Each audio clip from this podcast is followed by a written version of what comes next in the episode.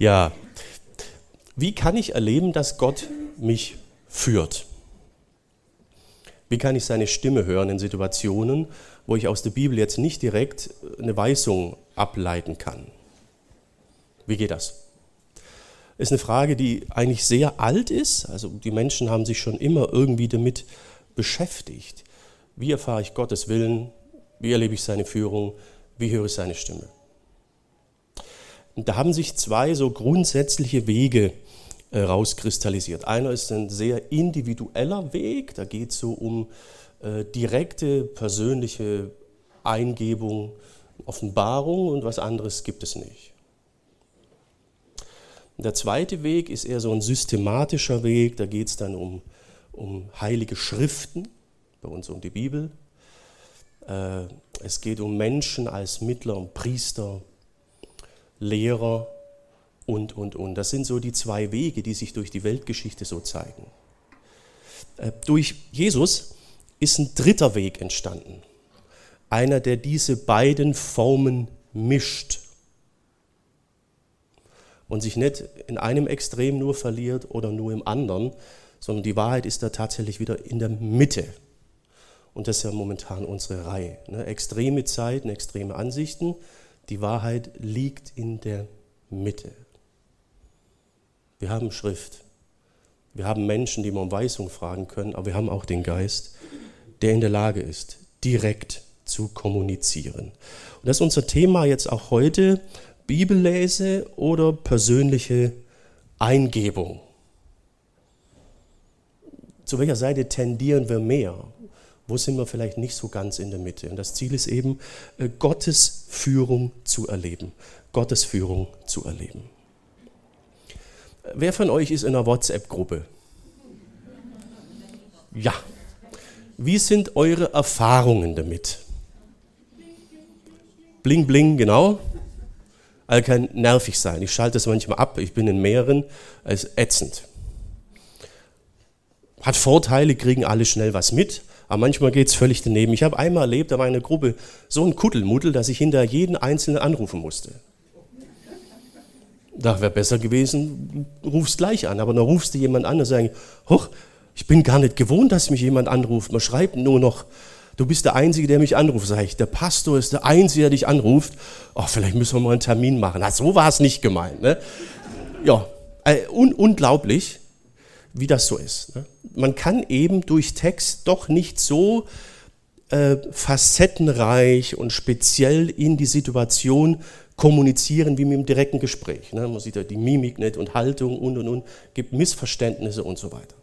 Auf der anderen Seite haben Texte auch riesen Vorteile. Also wenn man etwas inhaltlich fixiert haben möchte und möchte, dass es über längere Zeit für eine größere Gruppe zugänglich ist, dann hilft ein Text. Aber am besten ist, man hat beide Wege.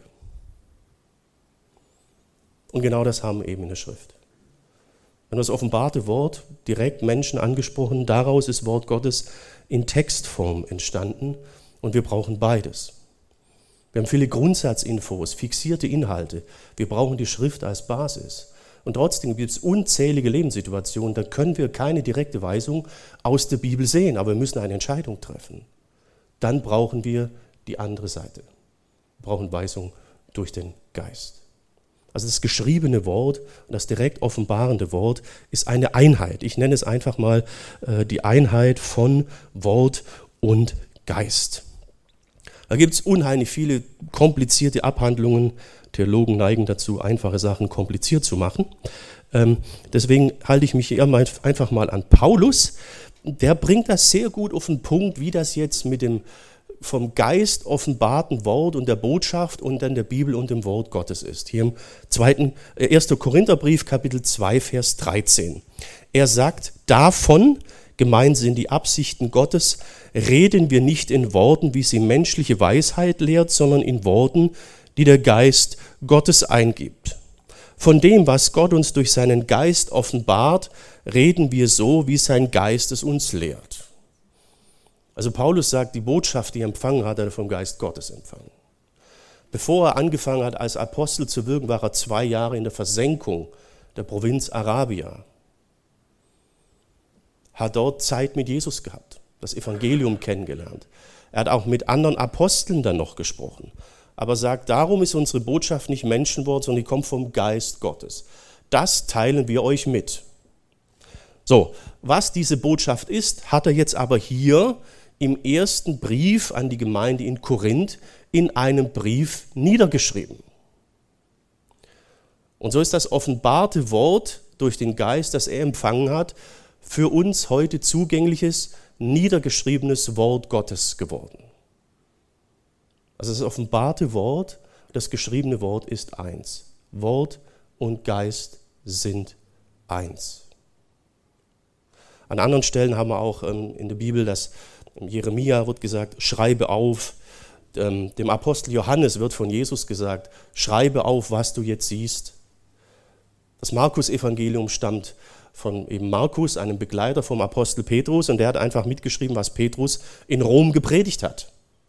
Petrus hat mit Jesus selbst gelebt, hat enge Beziehungen zu Jesus gehabt durch den Geist, und so wurde es Wort Gottes. Da wird manchmal eine Trennung gemacht, und diese Trennung ist nicht gut. Sie ist falsch. Eins, geschriebenes Wort, offenbartes Wort ist eins. Dieselbe Quelle, dieselbe Zielsetzung.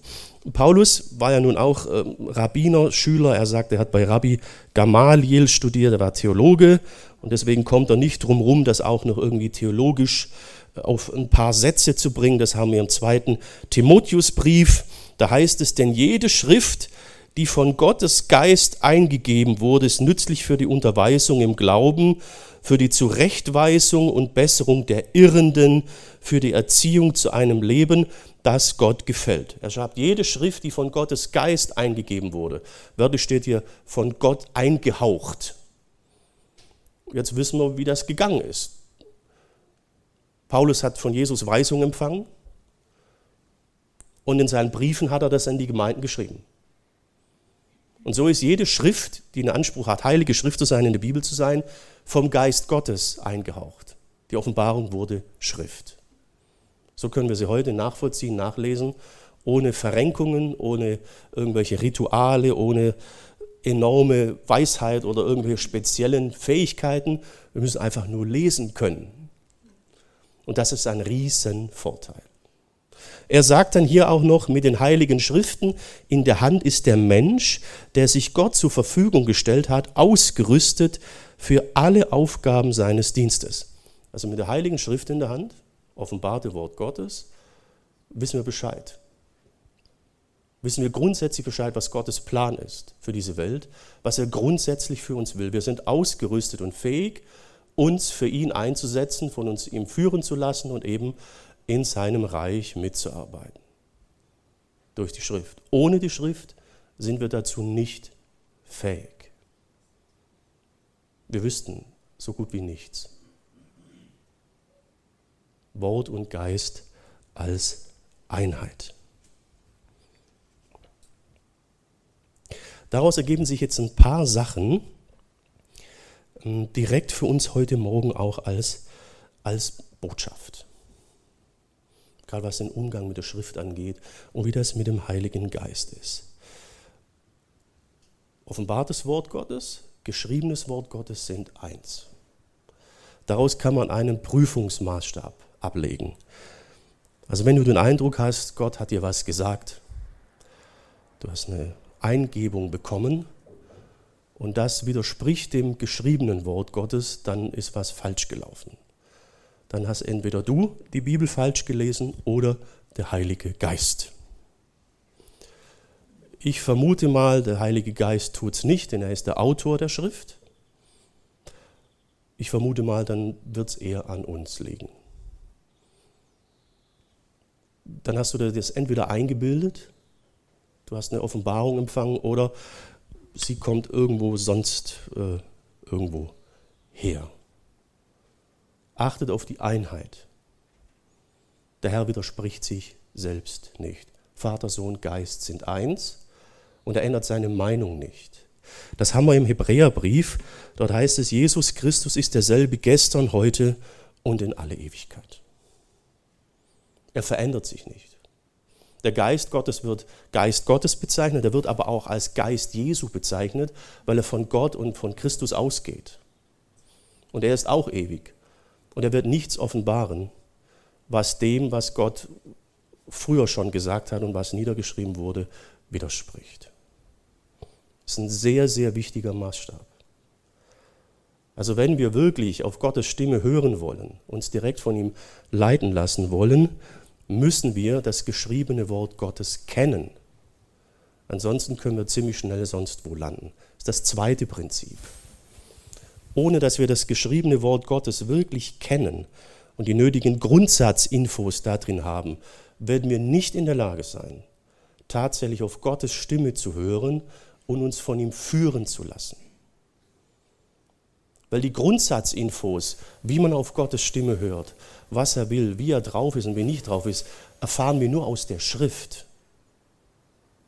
In der Schrift können wir lernen, wie wir mit Gott und seinem Geist umgehen. Als Beispiel möchte ich hier mal auf Samuel Kapitel 3 eingehen. 1. Samuel Kapitel 3. Da geht es um den jungen Samuel, der dann auch die Hauptrolle in dem Buch spielt. Die Bücher haben ja auch seinen Namen der wurde als Junge in die Lehre geschickt beim hohen Priester Eli. Er sollte Prophet werden und oberster Richter in Israel und dazu musste er in die Lehre, er musste eine Ausbildung machen. Es gab Prophetenschulen. Er wurde schon als Kind am, am Tempel abgegeben, dort lebte er im Tempel hat am Gottesdienst teilgenommen, hatte seine festen Gebetszeiten, studierte die Heilige Schrift und wurde angeleitet von erfahrenen Menschen, die erfahren sind im Umgang mit Gott. Und nachdem er dann eine Zeit lang dort war, heißt es, wurde er tatsächlich nachts von Gott angesprochen. Könnt ihr mal lesen, 1 Samuel 3. Und er hat nicht kapiert, was das ist und rennt zu Eli, weckt Eli. Und Eli sagt, weiß nicht. Und es geht dreimal hin und her. Beim dritten Mal kapiert dann Eli, vielleicht wird er ja von Gott angesprochen, und sagt dann zu ihm Folgendes. Geh wieder schlafen, und wenn du noch einmal gerufen wirst, dann antwortete, sprich, dein Diener hört. Und dann empfängt er seine erste Botschaft von Gott. Da zeigen sich einige Grundsätze, die sich durch die ganze Bibel zeigen. Es ist sehr schwierig, wenn wir sonst keine Gemeinschaft mit Gott und Jesus haben und dann sagen, red mal zu mir, ich brauche eine Weisung. Das wird in der Regel scheitern. Es geht hier um Beziehung. Wenn wir nicht grundsätzlich mit ihm leben, regelmäßig mit ihm kommunizieren und die Schrift kennen, wird das ein Problem sein. Bei Samuel war alles da. Er lebte im Tempel, hatte die festen Gebetszeiten, hatte das Schriftstudium und, und, und. Das ist oft so die Problematik. Das Zweite ist auch, dass wir dann immer erwarten, dass Gott jetzt direkt auf unsere Frage antwortet. Wir können Gott aber nicht vorschreiben, wann er redet und über was. Er spricht, wenn er möchte. Und wenn er das tut, werdet ihr das, werdet ihr das merken. Man kann das körperlich merken. Wenn es dir in die Seite fährt im Gebet, dir schießt ein Gedanke, er geht nicht mehr aus dem Kopf, dann müsstest du vielleicht reagieren. Ich habe mir das angewohnt. Ich reagiere dann, wenn ich meine, ich muss jemanden anrufen oder sonst jemand. Und dann wirst du erleben, der Herr führt.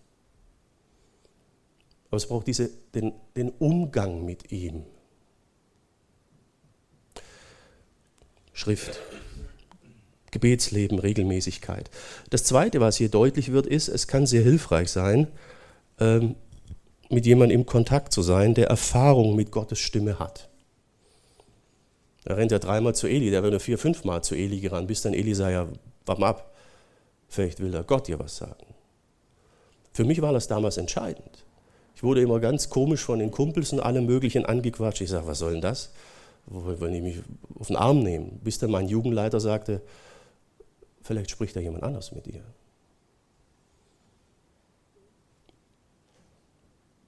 Hatte ich erst nicht so Lust drauf, das zu hören. Weil es war die Frage, ob ich aus meinem Leben aussteige und äh, ins Theologiestudium gehe. Ja, das Ergebnis seht ihr heute. Aber mir musste jemand sagen, der Erfahrung mit Gottes Stimme hat, der Herr spricht dich an. Ich hätte es nicht kapiert. Darum ist Gemeinschaft mit Leuten, die Erfahrung mit Gottes Stimme haben, unerlässlich wertvoll. Ich weiß nicht, was dann bei mir gewesen wäre. Vielleicht hätte der Herr mich dann tatsächlich mal schütteln. Man ist es von Natur aus nicht gewohnt, mit Gott zu kommunizieren. Es ist eine Kommunikation in anderer Dimension. Man braucht Weisung, man kann es lernen. Das dritte ergibt sich auch hieraus. Samuel hat eine Botschaft empfangen. Die war echt nicht schön. Gott sagt ihm, er wird die Söhne vom Hohenpriester Eli, also ich werde die Söhne von deinem Lehrmeister richten. Sie werden nicht mehr lange leben. Denn sie sind Priester und haben mich beleidigt.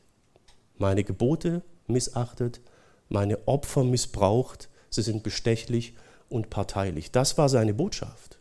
Und am nächsten Tag fragt ihn Eli, was hat dir Gott denn gesagt? Tja,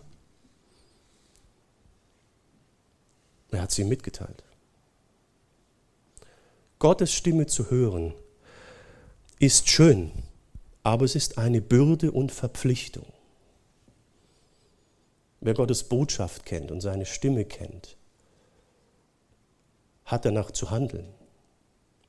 Das hat man manchmal auch nicht im Blick. Vielleicht hören wir deswegen auch Gottes Stimme so wenig, weil er schon weiß, naja, wir hören es uns an, aber das war's dann. Samuel konnte sich das nicht leisten.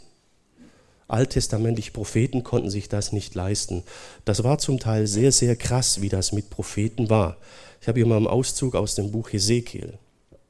Spricht Gott mit Hesekiel. Er sagt, wenn ich dir ankündige, dass ein bestimmter Mensch wegen seiner schlimmen Taten sterben muss, dann bist du dafür verantwortlich, dass er es erfährt und die Gelegenheit bekommt, sich zu bessern und sein Leben zu retten.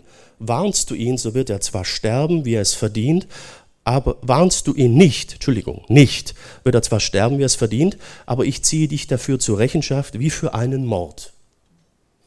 Deine Aufgabe ist, meine Botschaft weiterzugeben. Alttestamentliche Propheten.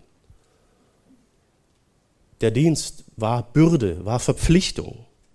Warnst du ihn und er hört nicht auf dich, so wird er ebenfalls sterben, du aber hast dein eigenes Leben gerettet. Und so hat Samuel Eli gesagt, Gott wird deine Söhne richten.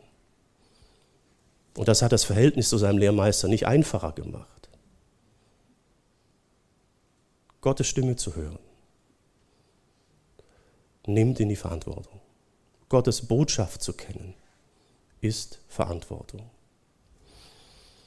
Ja, da habe ich dann in der Vorbereitung gesagt, danke Herr, dass ich kein alttestamentlicher Prophet bin. Gelobt seist du in Ewigkeit, dieses Amt brauche ich nicht. Ja. Trotzdem haben wir auch solche Dinge im Alten, im Neuen Testament. Da heißt es, meine Brüder, nicht viele von euch, sondern Lehrer der Gemeinde werden. Ihr wisst ja, dass Lehrer vor Gottes Gericht strenger beurteilt werden als die anderen. Das ist der Satz, von dem ich regelmäßig zittere. Es ist nicht seine Botschaft. Es ist nicht meine Botschaft, nicht sein, mein Wort, seine Botschaft, sein Wort. Wir sind nicht berechtigt, es zu verdrehen, was wegzulassen, andere Betonungen zu setzen. Es ist sein Evangelium, er hat es ins Leben gerufen, sein Rettungsweg. Das hat man vielleicht manchmal zu sehr im Blick. Es gibt viele, die sagen, oh, ich brauche mal gern predigen und nach vorne. Und herzliche Einladung, wir brauchen Leute, die predigen. Aber manchmal ist nicht klar, was damit verbunden ist. Und ich bin oft hier auf dem Pult gestanden, wo ich sage, boah, ich bin gespannt, wie das heute wird. Ich habe sein Wort erkannt und ich werde es predigen. Und leider sagt die liebe Gemeinde dann manchmal nicht, boah, das Wort Gottes gesagt, sondern dann bist du plötzlich der Blöde. Wie konntest du sowas sagen? Ja? Das ist die Krux. Willst du Gottes Stimme hören? Stell dir diese Frage. Willst du die Verantwortung für seine Botschaft haben? Wir haben sie letztlich. Jesus sagt, geht in alle Welt und sagt den Leuten, was sie zu tun haben, damit sie meine Jünger werden. Gottes Wort. Und ganz generell, das finde ich einen tollen Satz, fragt Jesus, was nennt ihr mich immer zu Herr, wenn ihr doch nicht tut, was ich sage? Ja, genau. Ja. Habe ich mir auch schon gefragt. Mensch, jetzt habe ich im Gebet hier fünfmal Herr gesagt, aber irgendwie ist das manchmal ein bisschen hohl. Ne? So. Also wenn ihr die Bibel lest, macht euch bewusst, das hat nicht einfach jemand geschrieben.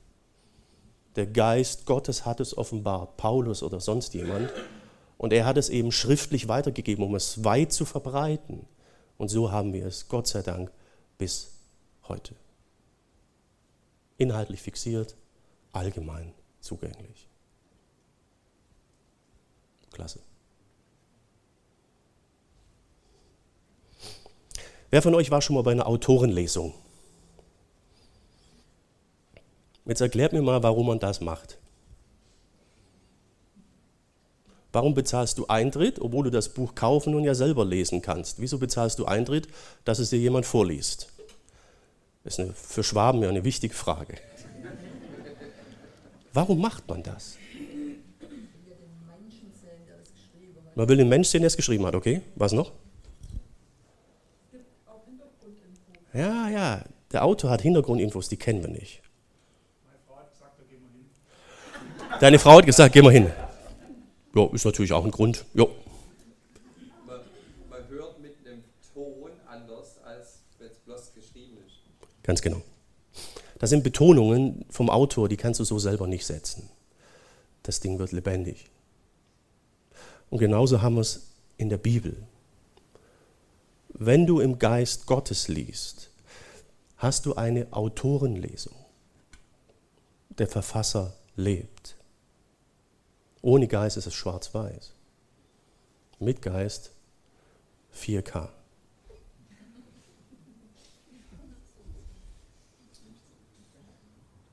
Wir können aus unserer Bibellese eine Autorenlesung machen, wenn wir den Geist Gottes haben. Und, und wichtig ist, dass wir nicht nur ihn haben, sondern er uns hat.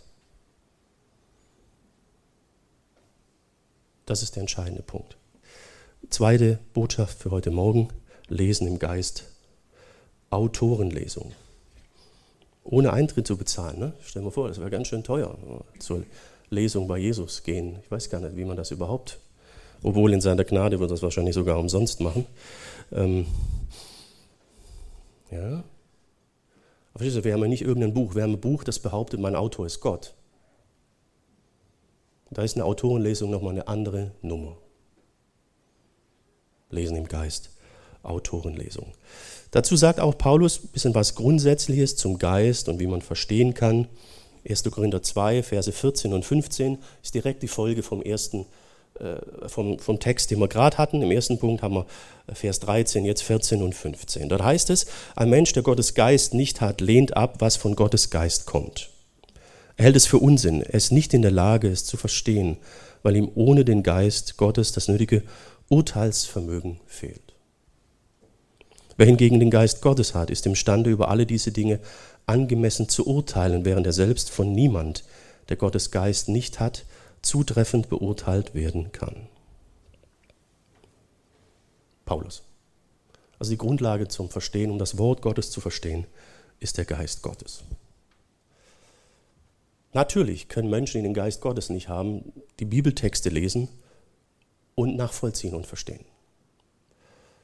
Ich kenne Leute, die forschen wissenschaftlich an der Schrift, würden sich nicht als gläubig bezeichnen. Äh, die Erkenntnisse, die sie zutage fördern, sind trotzdem enorm.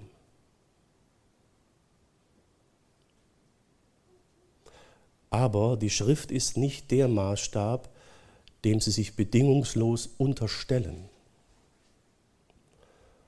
und vielen Voraussetzungen, die die Schrift voraussetzt, wird von vornherein nicht gefolgt. Alles, was außerhalb der Naturgesetze ist, wird oft abgelehnt. Und so werden viele Dinge in der Schrift verborgen bleiben. Man wird sie nicht verstehen, wie sie original gemeint sind, sondern muss dann die Dinge umstellen. Deswegen werden Prophetentexte in der Regel viel, viel später datiert, weil sie ja erst nach dem Ereignis niedergeschrieben worden sein können. Und trotzdem sind die Erkenntnisse, die zutage kommen, oft enorm. Also die Botschaft von Paulus ist hier nicht, wer den Geist Gottes nicht hat, ist blöd. Ja?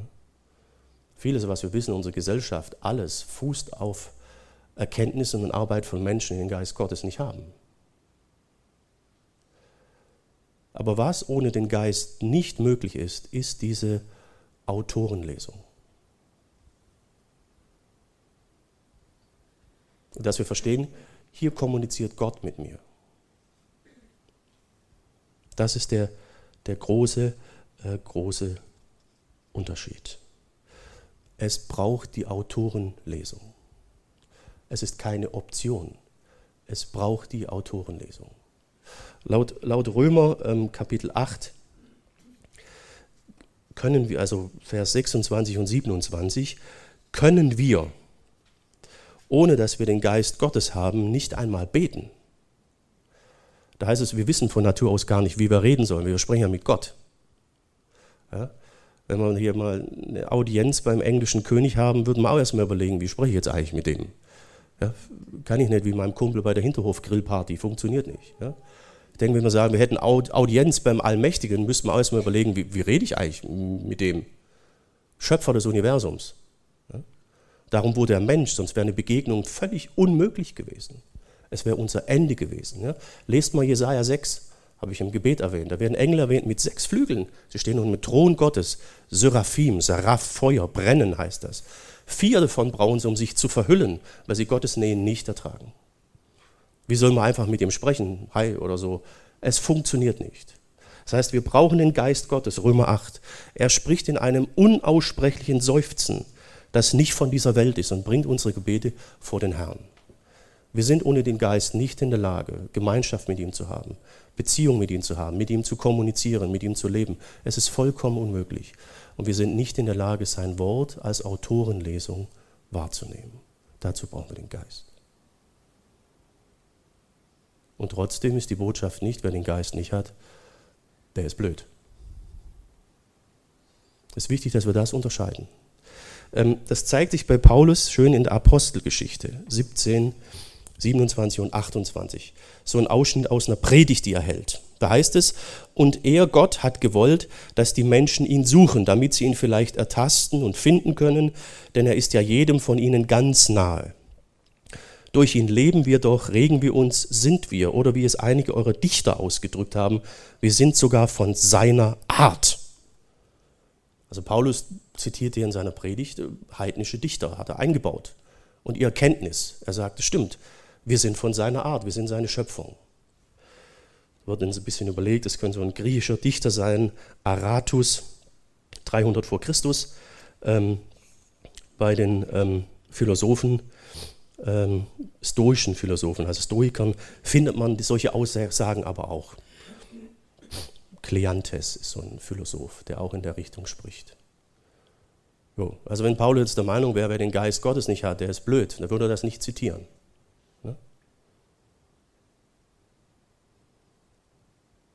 Aber dem Wort Gottes als Wort Gottes zu begegnen, können wir ohne den Geist Gottes nicht. Das ist der Unterschied. Wir müssen also aufpassen. Ich habe oft schon mit Leuten gesprochen, die sich sehr mit der Bibel beschäftigen und echt was im Kopf haben. Und waren so ein bisschen geknickt, weil ihnen dann frommen, von Frommen signalisiert wurde, das weißt du nicht, kannst du gar nicht verstehen, ohne Geist. Im Prinzip weißt du nichts. Ne? Liebe Leute, das ist der Super-GAU. Das ist niederschmetternd, beleidigend und einfach nur fromme Arroganz.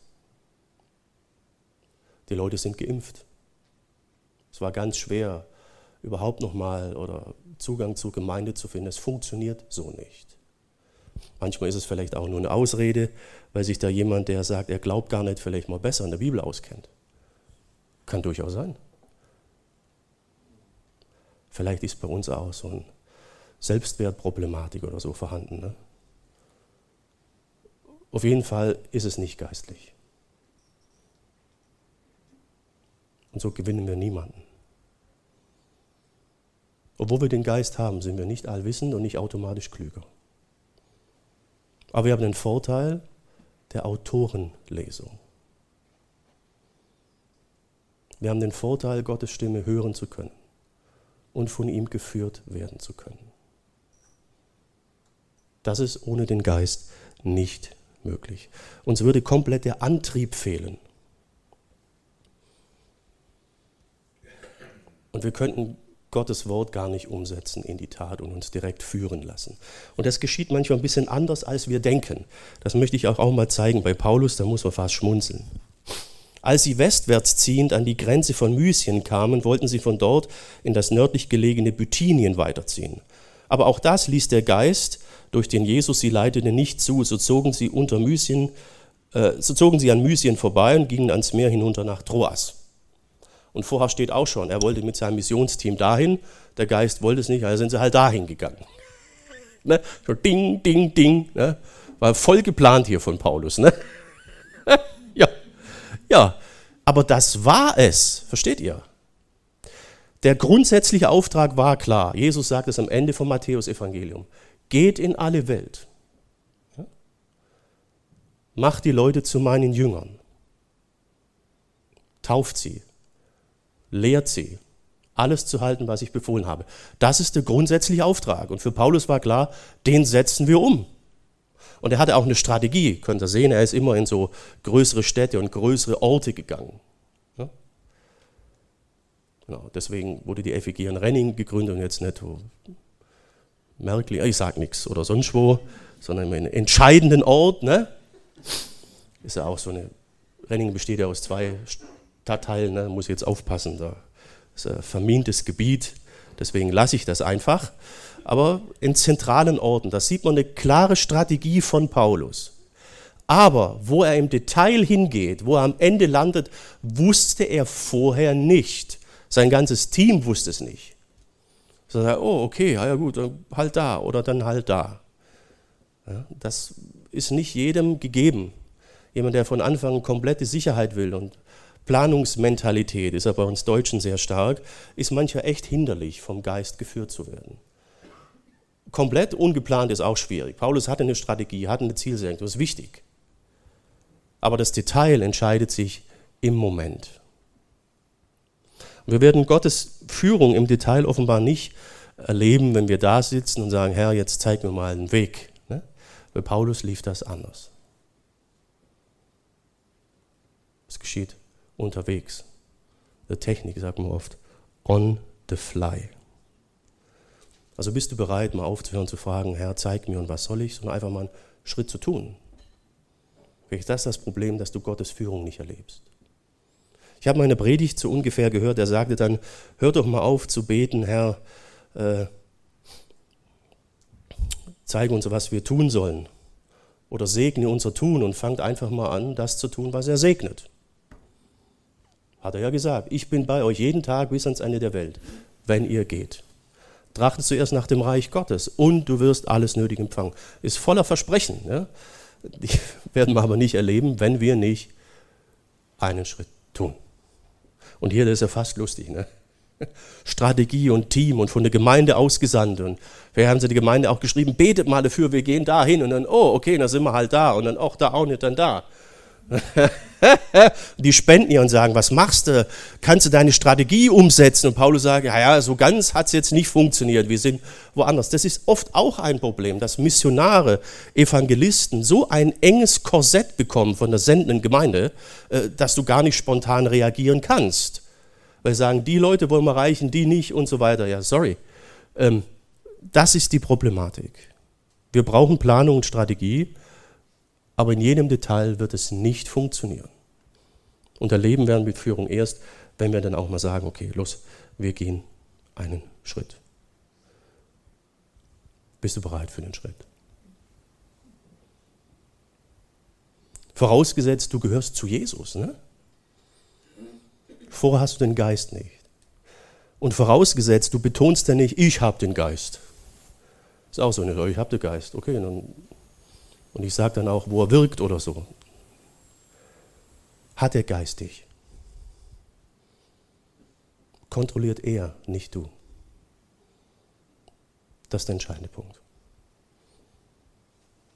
Und wenn wir nur fragen und uns nicht bewegen, werden wir es nie erfahren. Römerbrief heißt es, alle, die sich von Geist Gottes leiten lassen, sind Söhne und Töchter, sind seine Söhne und Töchter, Söhne und Töchter Gottes. Achte mal an die Formulierung. Was sagt ihr öfters? Ich habe den Geist oder sagt ihr öfters, der Geist hat mich? Also die Art, wie wir kommunizieren, sagt schon viel aus. Ich habe mich für Jesus entschieden. Oh, echt? Ja, hoffentlich ja auch für dich. Ne? Und so. Versteht ihr, was ich meine? Da haben wir so eine Kontrollmentalität, so einen Stil, der nicht immer hilfreich ist, um im Heiligen Geist äh, zu leben.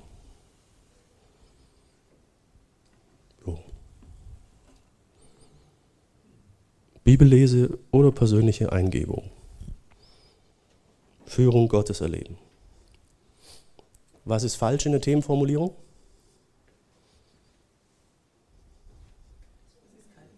Genau, sondern ganz genau. Bibellese und Eingebung. Denn wir werden im Leben an Situationen kommen, da wird man aus der Bibel keine direkte Weisung empfangen und nur schlecht entscheiden können. Hier müssen wir in der Lage sein, auf Gottes Stimme zu hören. Und manchmal müssen wir dann auch einen Schritt tun, um dann sicher zu sein, ah, okay,